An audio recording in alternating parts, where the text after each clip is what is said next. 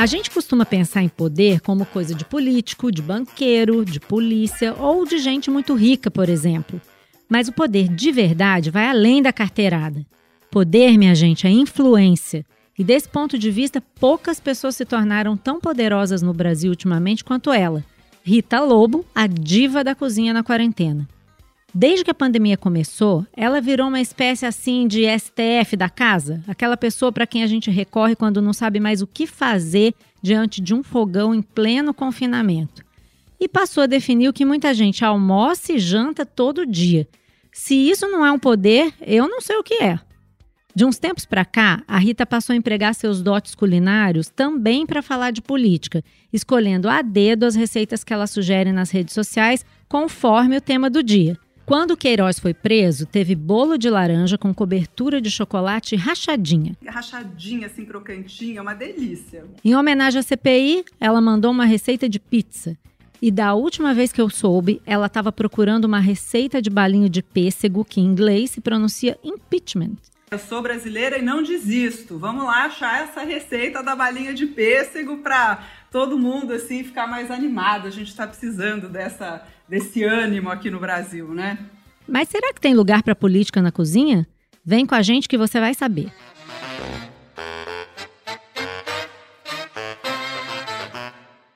Rita, é um prazer receber você aqui no programa. E eu quero que você me diga, você tá on? Tom e pré-aquecendo o forno, hein? Opa, o que, que você está fazendo aí?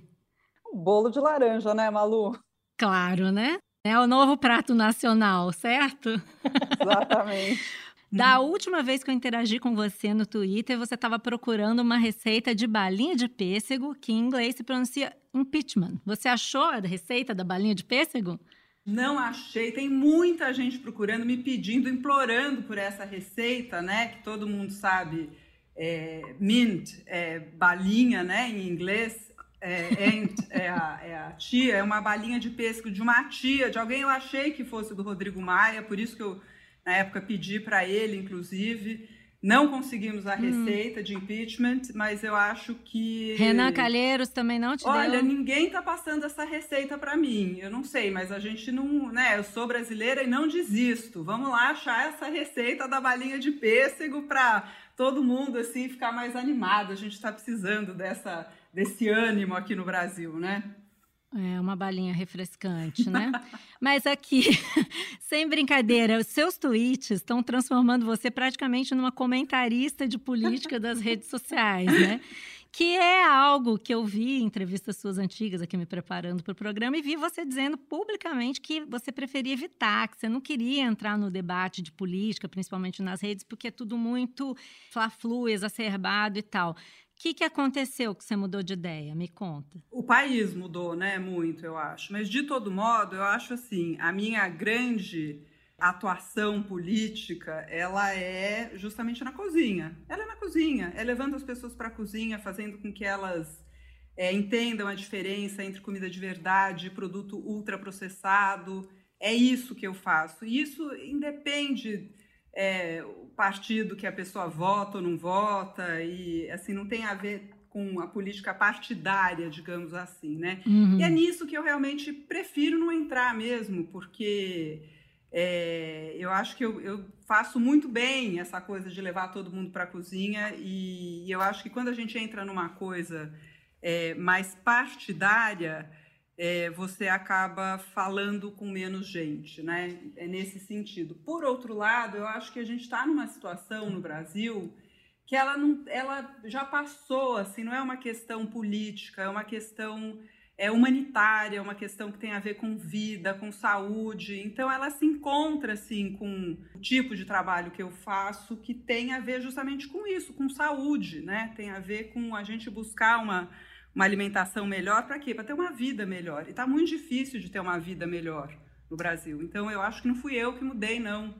Eu acho que o país é que está numa ladeira abaixo, assim, que a gente tem que, cada um do seu jeito, né? Tentar deixar em que as coisas fiquem um pouco mais saborosas, para a gente não sair do meu tema.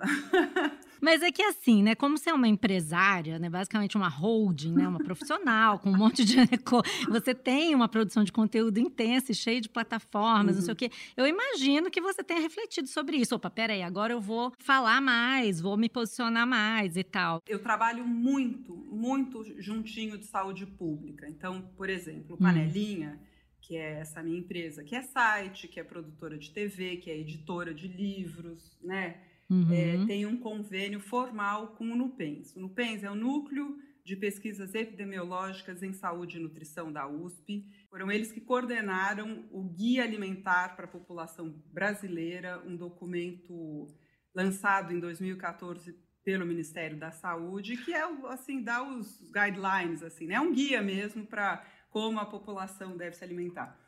Em função disso, eu participei já muito de congressos de nutrição para médicos, já falei muito assim com coordenadoras do SUS, por exemplo, para falar sobre alimentação, né? E nesses ambientes, assim, fala-se muito que comida é política, e é mesmo. Mas eu uhum. não acho que para o meu público final, quem está ali atrás de uma receita, eu tenha o direito de ficar obrigando a pessoa a ficar levantando bandeira de que comida é política.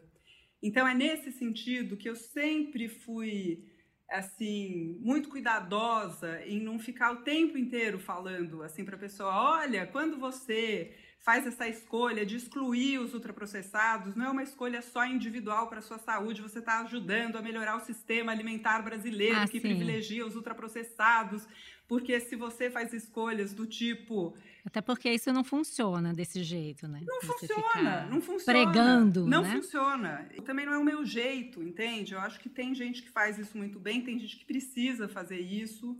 Como tudo que eu faço na vida é na prática em vez de ficar falando isso para a pessoa, eu ensino, eu dou é, autonomia para ela fazer melhores escolhas. Como é que você vai ter uma alimentação melhor se você não sabe cozinhar? Você precisa ter alguém cozinhando para você. E aí a gente entra numa outra questão que é a divisão de tarefas e que é, né, que é uma questão uhum, que tem uhum, mais a claro. ver com o feminismo, que mais uma vez, assim, todo o meu trabalho tem essa, digamos assim, essa agenda feminista, não necessariamente eu preciso dizer que é uma agenda feminista e eu falo de divisão de tarefas. Da mesma forma, o limão miliciano também não tem nada a ver. não tem nada a ver, né? Não tem nada a ver. É, o, o limão o miliciano. Corretor, ele é terrível. Ah. Eu escrevo uma coisa, ele imprime outra. É uma loucura, Malu, loucura. É uma coisa horrorosa, né? A cobertura de chocolate sempre fica rachadinha, rachadinha né, aquela menina? bem rachadinha do bolo de cenoura então, e aí o que eu percebi foi o seguinte, por isso que eu te perguntei qual é o cálculo que se faz, porque eu vi que teve que algumas pessoas, alguns seguidores ficaram bravos, né? Ah, você está misturando política com o seu canal, então eu vou embora. Sim. E você, tipo, bancou, falou: não, eu é isso aí, beleza, tô aqui, vou, vou continuar nessa. Então eu calculei que deva ter havido alguma reflexão, né? Que para todo mundo que é uma pessoa pública é, faz diferença, né? Sim. Me pronunciar e como. E você pensou sobre isso? Assim, você acabou de falar, o país mudou e você. Eu acho que é isso, Malu. Eu acho né? que as. as é... Não é uma mudança assim da noite para o dia, né? São os últimos três, quatro anos, assim, são muitas mudanças, né? E tem uma coisa que muitos dos meus seguidores falam e que eu acho que é verdade, que é assim, quem vem reclamar é quem não é, quem não usa o trabalho, sabe? Porque se a pessoa me segue, conhece o trabalho um pouquinho mais a fundo, percebe perfeitamente assim do que se trata, sabe? Não, uhum. não é um susto eu começar a fazer piadinha com ah é, então a idiota aqui vai fazer um bolo de banana pro idiota que tá aí que também não sai de casa. Tem uns idiotas aí, né? O fica em casa. Os idiotas, tem alguns idiotas até hoje ficam em casa. Se o campo tivesse ficado em casa, esse cara tinha morrido de fome. Esse idiota tinha morrido de fome. É nóis. Com certeza. E daí ficam reclamando de tudo sabe, não tem susto nisso. Dá esse tom um pouco mais político para ela. Mas eu não. Não é uma coisa assim, ah, eu quero que se lixe, eu não quero que se lixe. É... Pessoalmente, eu não sou uma pessoa do conflito. até por isso eu acho que eu consigo fazer as coisas com muita ironia, porque é o meu jeito, assim, naturalmente, sabe? E eu acho que no Twitter, por exemplo, obviamente que no site, nas outras redes sociais, tem uma equipe trabalhando comigo, né? A gente tem, uhum. assim... E eu vejo que tem essa diferença mesmo. No Instagram é um outro tom e no Twitter isso, parece mais no Twitter pessoal. é meu. É um lugar que eu sempre usei mais para falar desse lado mais saúde pública, sabe? Então, pessoal, a gente gravou com a Rita na terça-feira e logo depois já teve uma polêmica, justamente envolvendo um post dela no Twitter, uma receita de panqueca japonesa que ela dizia que não levava cloroquina e que era uma referência ao depoimento da doutora Nisi Yamaguchi e que foi interpretada como racista pelos seguidores. E como isso tinha a ver com a nossa conversa, eu mandei um áudio para ela perguntando sobre o caso, se ela achava que tinha sido uma reação justa, e ela respondeu, respondeu por áudio também de zap. Vamos ouvir o que ela falou? Daqui a pouco a gente volta? Oi, Malu. Então, eu sigo me posicionando contra esse jeito que o governo está é, conduzindo o combate à pandemia. Mas nesse tweet que você falou, eu errei a mão. Os meus seguidores me alertaram que era um comentário racista e eu, eu concordei, eu errei. É, por isso, eu publiquei um outro tweet pedindo desculpa e avisando que eu iria apagar o tweet original. Óbvio que não para esconder, mas enfim, para não é, manter uma coisa que estava tava errada.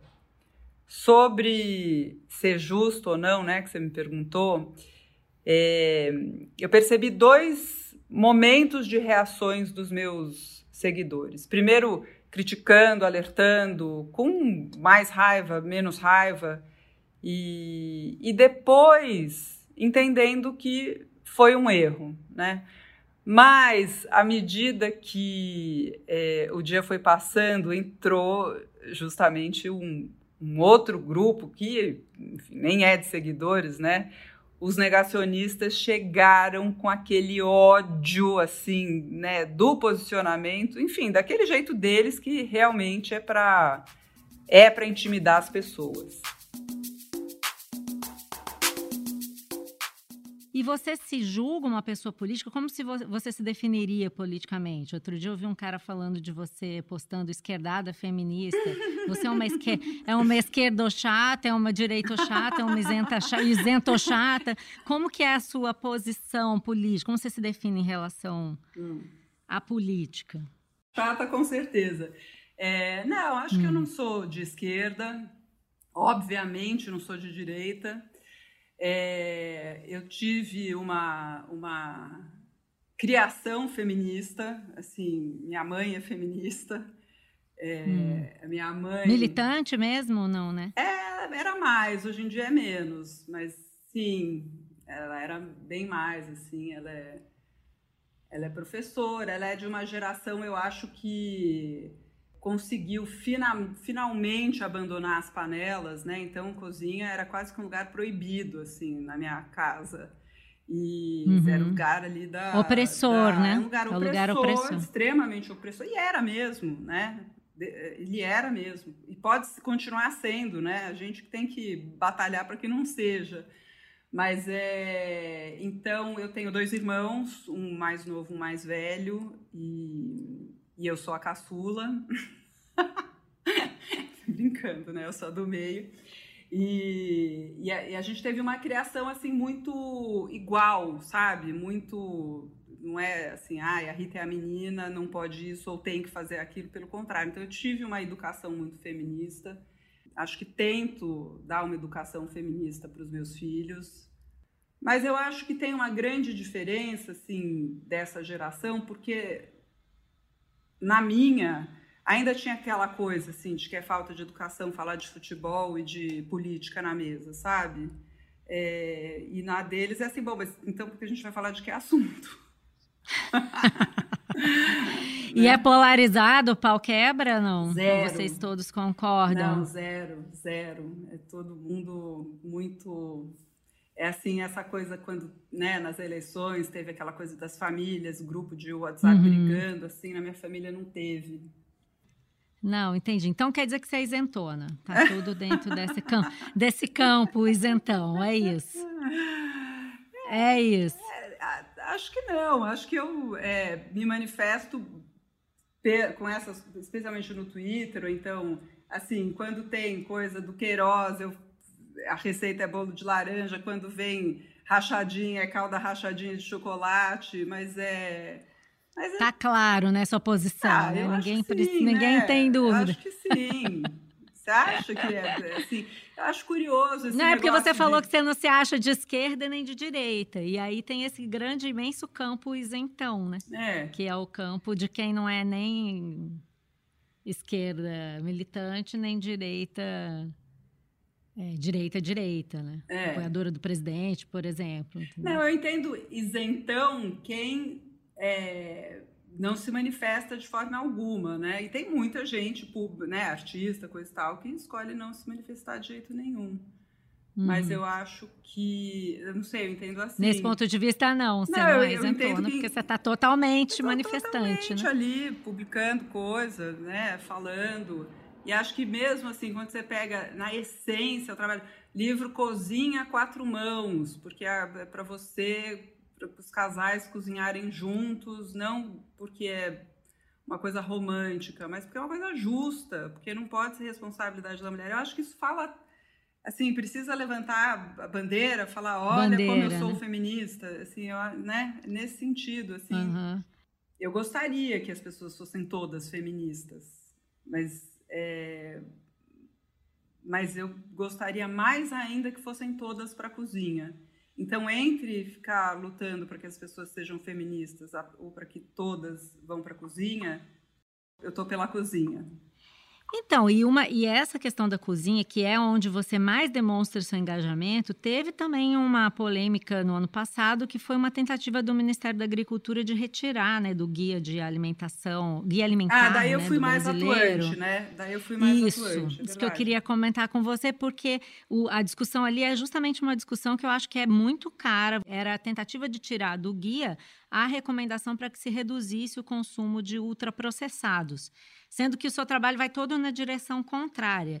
Como é que ficou isso, assim? Qual, qual o problema, né? Poxa vida, eu já sei o que é um ultraprocessado, que é uma composição industrial que tem cheiro de comida, sabor de comida, gosto de comida, só que não tem os nutrientes da comida, porque ela tem ela foi processada tantas vezes, tem tantos aditivos químicos, tem tanto açúcar, sal e gordura, que a gente nem pode mais considerar um alimento, é um produto ultraprocessado. E daí se está escrito ultraprocessado no guia ou não? Qual o problema? O problema é que se o guia recomenda, que é um documento oficial, recomenda que a gente deve evitar o consumo de ultraprocessados, isso impacta, por exemplo, na merenda escolar. Significa que que é montada de acordo com as orientações do, do guia. guia. Então, não é surpresa. É a, o, o miraculo foi esse guia ter, ter... Sobrevivido? Não, foi ele ter sido publicado, né? Porque ele isso foi, foi lá muito. Isso foi 2014. Ele é um guia revolucionário que depois serviu de, de base para o guia de Israel.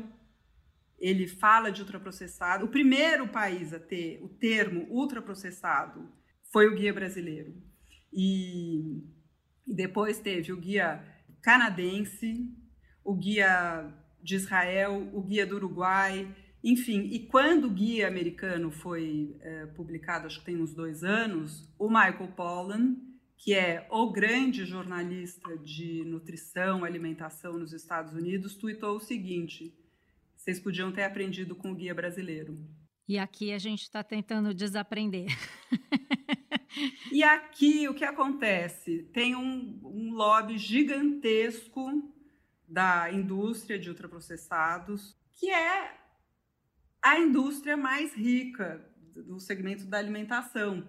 Só que esse sistema alimentar, né, que privilegia os ultraprocessados, ele é tão entranhado que as pessoas, quando você fala assim, não pode consumir ultraprocessado, não deve. Por que que não deve? Porque todas as doenças não transmissíveis relacionadas à alimentação estão diretamente ligadas ao consumo de ultraprocessados, todas inclusive alguns tipos de câncer. Então, É, assim, tá provado, comprovado que a gente tem que excluir os ultraprocessados. Quando você fala isso para uma pessoa e ela entende que o iogurte sabor morango, o sabor morango é uma coisa artificial, o iogurte em si tem emulsificantes, é, o pão de forma é uma loucura, assim, não é à toa que ele dura três meses, é, é, enfim, está consumindo um monte de aditivos químicos.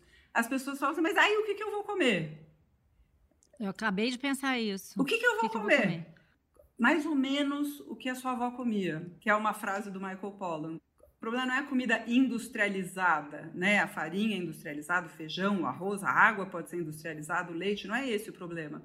O problema é o ultraprocessado, aquele que exclui a comida de verdade na mesa, que exclui as frutas, e aí você come barrinha de cereal e iogurte, ou que exclui o arroz com feijão e você come uma lasanha congelada, um macarrão instantâneo. Pois é, aí você falou aí dos lobbies, né? Eu, e você falou que foi um milagre o Guia Alimentar ter vindo, uh, se, vindo a ser publicado dessa forma. O que, que você, da sua posição, vê acontecer em termos de lobby? O que, que você já viu ser feito para favorecer esse lobby de indústria ultraprocessada? Existe esse lobby, né? É uma coisa profissional de pessoas que vão tentar ali mudar as leis e mudar. É... Hum, mas você nunca é, se enfrentou eu, com não, esse tipo de lobby não, não. por estar fazendo esse trabalho que você está fazendo, não, nada disso. Eu não.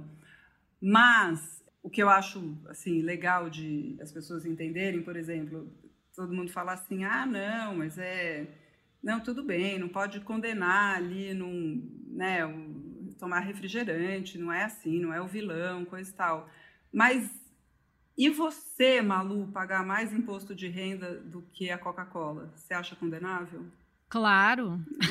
Entendeu? Lógico, eu acho que assim, sim. essas coisas Lógico. eu acho que a gente precisa refletir. Faz sentido a Coca-Cola? Sim, são as escolhas de política pública que se faz para estimular um tipo de alimentação ou outra. É tá Exatamente. Tá é, porque assim, o fato de você e provavelmente muitas outras pessoas, enquanto a gente está conversando aqui, é, simplesmente nem saberem se tira os ultraprocessados, o que, que eu vou comer, isso é um reflexo desse sistema alimentar e como as leis favorecem esse, esses alimentos. Tem que ter imposto, tem que ter rotulagem frontal. A parte da publicidade infantil já está melhor no que se refere às crianças, mas nas embalagens.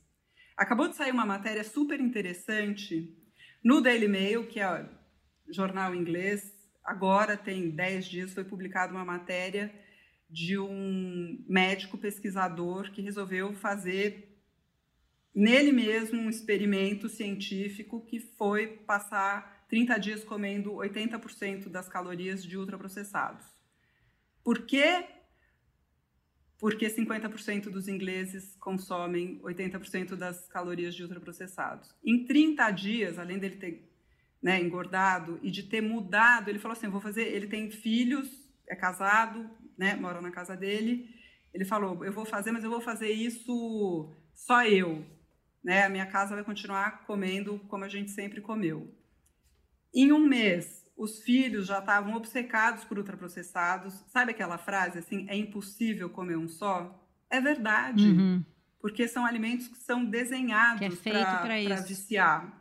Não é à toa que você nem gosta muito do alimento, mas você comer o pacote inteiro, assim. Eles são feitos para isso. Tem a quantidade exata ali de sal e açúcar para você ficar é, viciado.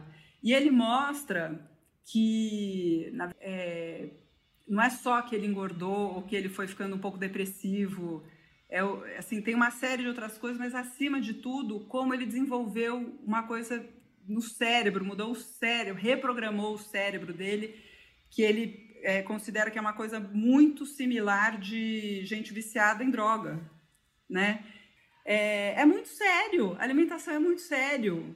E a gente, o fato de a gente nem saber mais a diferença entre comida de verdade e ultraprocessado tem tudo a ver com política, tem uhum. tudo a ver com impostos, tem tudo a ver com, é, com o que pode ou não pode anunciar e como, né? Uhum. Então...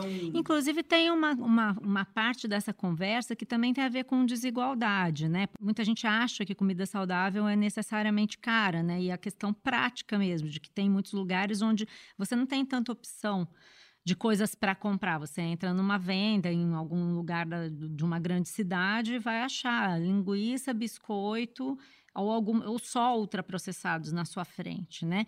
Então, eu não sei se você considera que isso é sim um obstáculo ou se isso é mais um mais um dos mitos que envolve a questão da alimentação do brasileiro, entendeu? É impossível comer comida saudável se você não tem acesso a um supermercado gourmet cheio de é, hortifruti orgânico, sei lá, entendeu? Tem dois lados. Um lado é assim: existem os desertos alimentares. E eu não estou falando assim um lugar. Eu, eu, moro em São Paulo, assim pertinho aqui de onde eu moro, tem deserto alimentar. Um lugar que você entra numa vendinha tem isso aí que você é, que você mencionou e não tem um tomate, não tem uma banana, não tem, né? Não tem o básico. Sim, é uma grande questão a da é, e mais uma vez tem a ver com política, a da distribuição dos alimentos saudáveis. Porém, por outro lado, o mito de que no Brasil é mais caro comer comida de verdade do que comida ultraprocessada é um mito, porque a gente tem é, montes de feiras, né? Assim, ainda existe isso no Brasil. Quando você compara com Inglaterra e Estados Unidos, por exemplo, aí é verdade. Você conseguir comer comida de verdade é caríssimo, é caríssimo, porque você não tem a demanda. Aqui a gente ainda tem. Por isso, quando eu falo assim, quando você escolhe comer comida de verdade, cozinhar, excluir os, os ultraprocessados, você está ajudando não só a sua alimentação, mas a alimentação de todos os brasileiros. Você está ajudando a criar, a continuar a demanda por comida de verdade, né? Então, assim, se por um lado existe, sim, é, existem os, os desertos alimentares, por outro lado, essa narrativa de que no Brasil é mais caro comer comida de verdade do que ultraprocessado, isso é mentira. Porque quando a gente é, olha assim, a, a, dieta básica do brasileiro, que é arroz, feijão, hortaliças, frutas, a carne é a parte mais cara do prato. E aí tem a beleza, o esplendor da dieta brasileira, que é uma coisa assim cara que juntou o arroz com feijão pela primeira vez não sabia que dos, dos 20 aminoácidos que a gente que, que formam uma proteína, o feijão tem 19. E a que falta, o arroz tem. Então, por isso que juntos o arroz e o feijão são uma potência nutricional e que a gente nem precisaria comer carne na hora do almoço. Ainda bem que não precisa comer carne, né? Porque a inflação dos alimentos, né? Tá, tá altíssima. Agora tem o outro extremo também, né, Rita? Que é esse pessoal que acha que só tem que comer orgânico, botar na lancheira do filho cenoura, banana da terra, granola, não sei o quê. É o over, né? Não sei. Você, você não acha que isso é um exagero? Eu acho over total, a começar por essa história dos orgânicos, assim. Essa campanha contra é, agrotóxico, ela é muito mal feita. Ela é muito mal feita, hum. porque a pessoa... Por quê? Porque quando você pensa assim, agrotóxico, qual a imagem que vem à sua cabeça? Veneno, veneno, inseticida. Ai, que bom, tipo. que bom, porque geralmente o que vem é alface, tomate, né?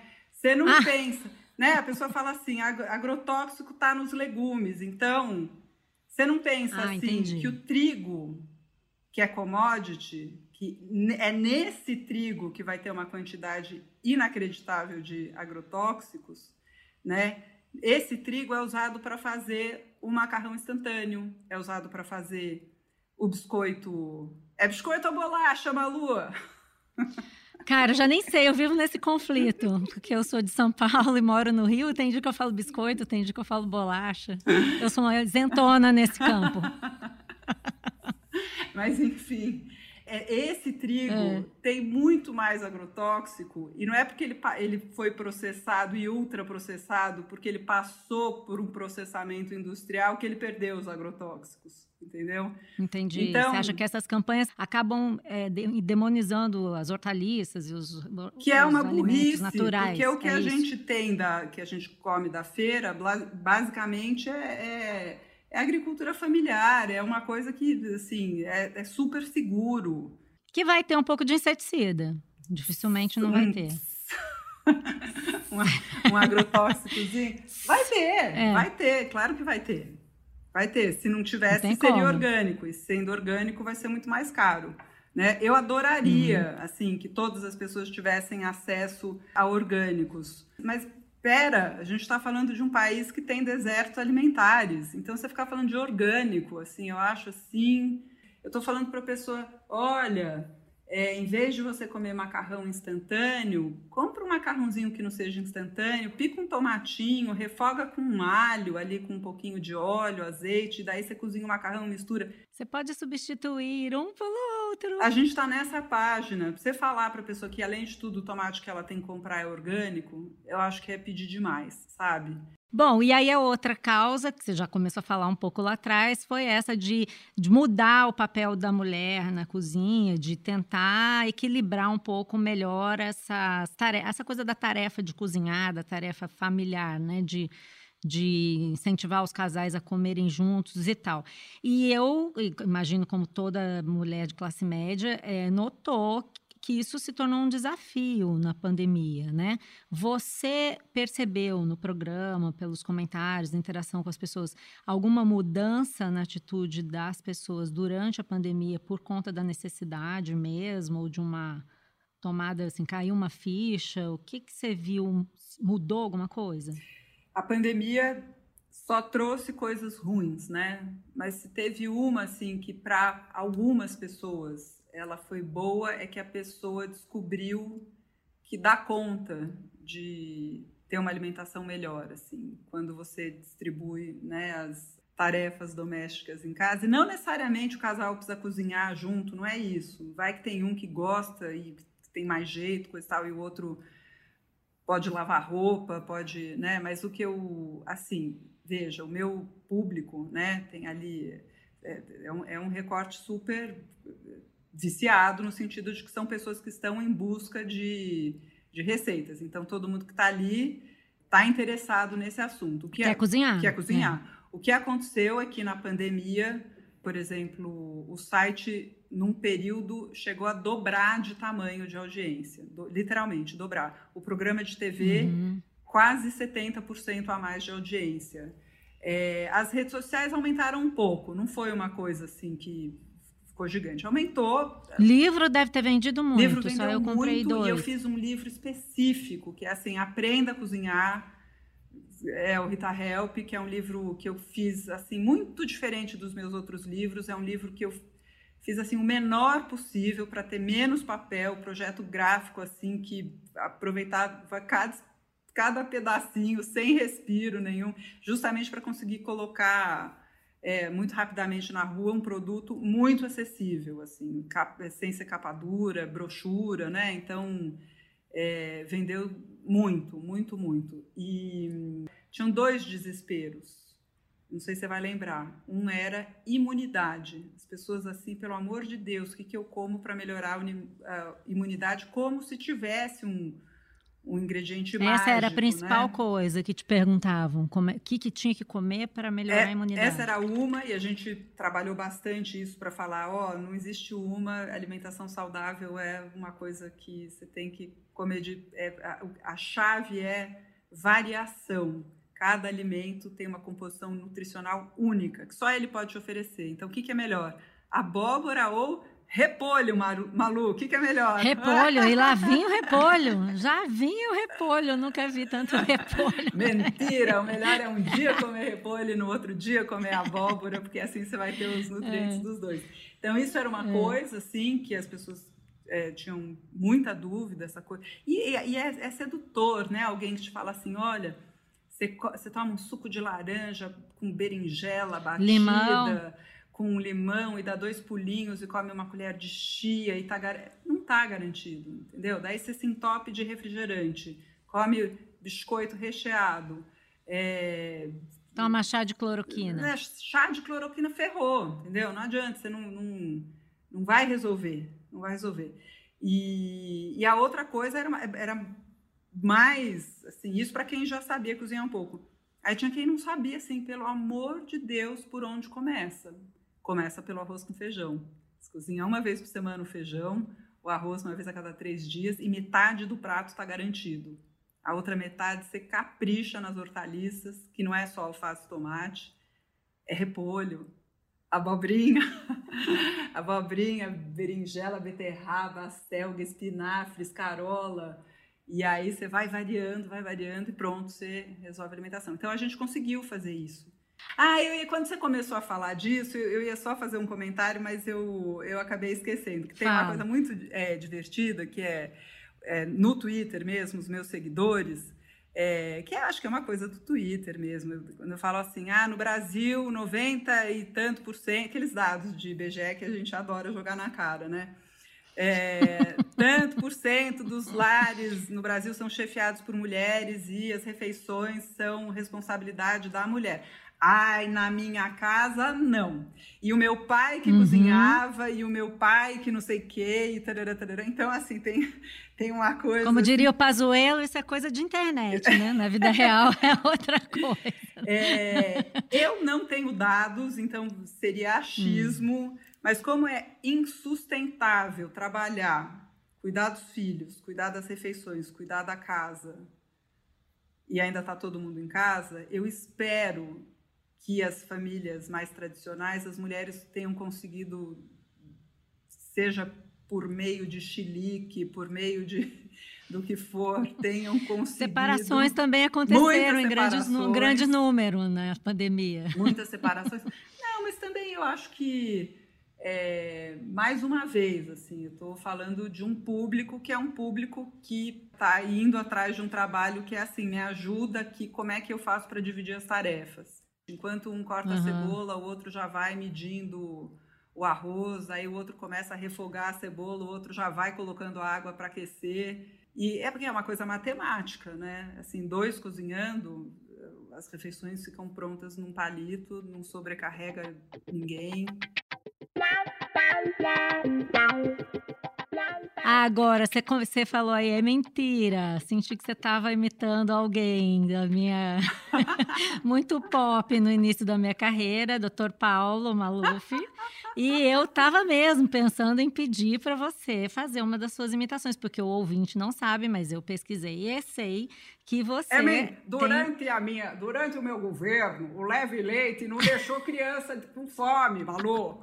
Não, não sei fazer. Que você mais. é mestre em imitação. não, mas você faz. Eu aposto que você está treinando aí. A sua imitação da Marta Suplicy é muito conhecida. Então, era. E como faz tempo que eu não imito, então, olha, Malu, eu agradeço muito a oportunidade que você está me dando aqui no seu podcast, mas faz muito tempo que eu não, não, não trago assim para fora esse personagem que vive dentro de mim, então eu não vou falar sobre isso. Um beijo, Malu São Paulo, Mas... te amo. Mas eu aposto que você está imitando esse pessoal do governo atual, vai. Sérgio Moro, nunca imitou o Sérgio Moro, não, quem aí, nunca? olha, aí deixa pro Adnet. Escusas, pede escusas aí. Não, não, Adnet, Adnet... eu, a minha, Já... É. as, as minhas imitações elas são do tempo que a gente acabava vendo na TV o horário político ali antes do, da novela, do jornal. Então eu sei todos os jingles políticos, porque eu tenho esse problema que as coisas gravam na, na, na então você minha... é junkie de política, você gosta de política. você assiste às lives do presidente, por exemplo? Não, não. Porque não, hoje não. ser junkie significa isso, é bem junkie, né? Aí já é demais. Mas era uma coisa, não era uma coisa assim. É um ultraprocessado da política. Que a gente ouvia assim, ficava lá, Francisco Rassi é nosso amigo, Francisco Rassi está em nossos corações. Né? Não essa nem eu lembro, hein? E olha que eu sou junkie de política, mas essa do Francisco Rossi. eu não lembrava, não. Eu lembro do Emael. Um democrata cristão para prefeito dia 15 de novembro. Emael, o democrata candidato da renovação. É sério. Poxa, eu pensei que você ia imitar o Jair Bolsonaro. Não, não. Para acabar, não, assim, não, fazer uma não. imitação não. siciliana, é, né? Malu, eu não tenho estômago para isso. Entendi. Você não, você não treina para isso, então. Não. Esse é um treino que você não faz. Não, não. Querida, obrigada pela participação no programa. Você estava muito on. e eu te agradeço demais. Foi ótimo. E é isso. Vamos falando no Twitter. Qual é a próxima receita? Vamos ver. Eu vou bolar alguma coisa bem saborosa e te marco, tá, Malu? Tá bom, me marca lá, querida. Adorei o convite. Obrigada, Malu. Um beijo. beijo, beijo. Tchau, obrigada. Esse foi uma luta on. Esse episódio teve a direção da Luciana Malini, a edição do Vitor Carvalho, a captação de áudio do Maurício Belli, produção de Johan Heller e Mariana Carneiro e o desenvolvimento da Ampere Podcasts. Eu sou a Malu Gaspar e encontro você no próximo episódio.